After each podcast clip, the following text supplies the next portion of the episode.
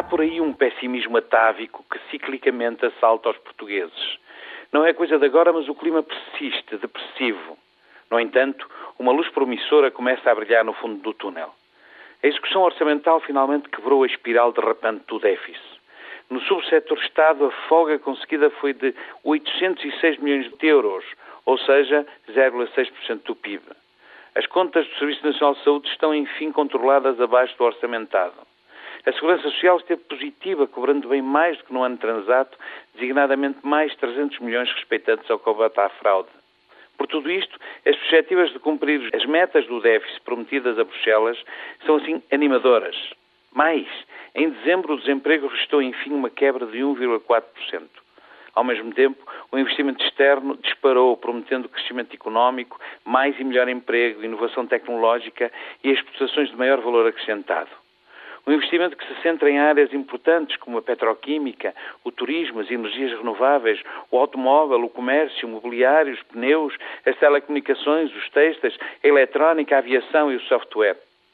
Este, pois, um fluxo investidor que atinge já a dimensão global de 9.501 milhões de euros e que criará 33.271 empregos para gerar um impacto de 3% no PIB até 2006.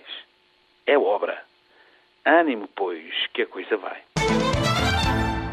O Presidente da República, na abertura do ano judicial, denunciou o estado preocupante da justiça em Portugal, elegendo as escutas telefónicas, a prisão preventiva e o segredo de justiça como as situações mais gritantes no tocante às restrições aos direitos, liberdades e garantias dos cidadãos.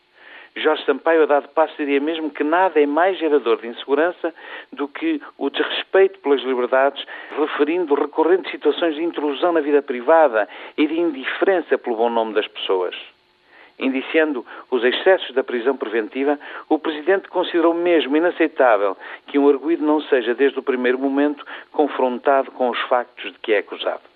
Também Duarte Lima, deputado social-democrata e jurista renomado, abordou no Parlamento a problemática do excesso do regime das escutas telefónicas nos seguintes termos, e cito, são usadas como forma de condicionamento do poder político, trazendo inevitavelmente à nossa memória o que se fazia no tempo em que os portugueses eram vigiados por uma polícia política. O que se passa realmente neste país, pretende seja um Estado de Direito, para que o Presidente e representantes do povo clamem pública e veementemente contra situações que, em seu entender, configuram um alegado desrespeito por liberdades individuais dos cidadãos. Que estará a acontecer por aqui para tantas e tão relevantes personalidades, assim se multiplicarem acusações a derivas securitárias, que, na sua opinião, apenas denegam direitos legítimos, pouco acrescentando ao esclarecimento da verdade e menos contribuindo para a administração da justiça? que poderá ser feito para que os portugueses passem a confiar plenamente numa justiça justa, célere, proporcional, eficiente e objetiva. É este o desafio que hoje se coloca aos poderes institucionais e às magistraturas.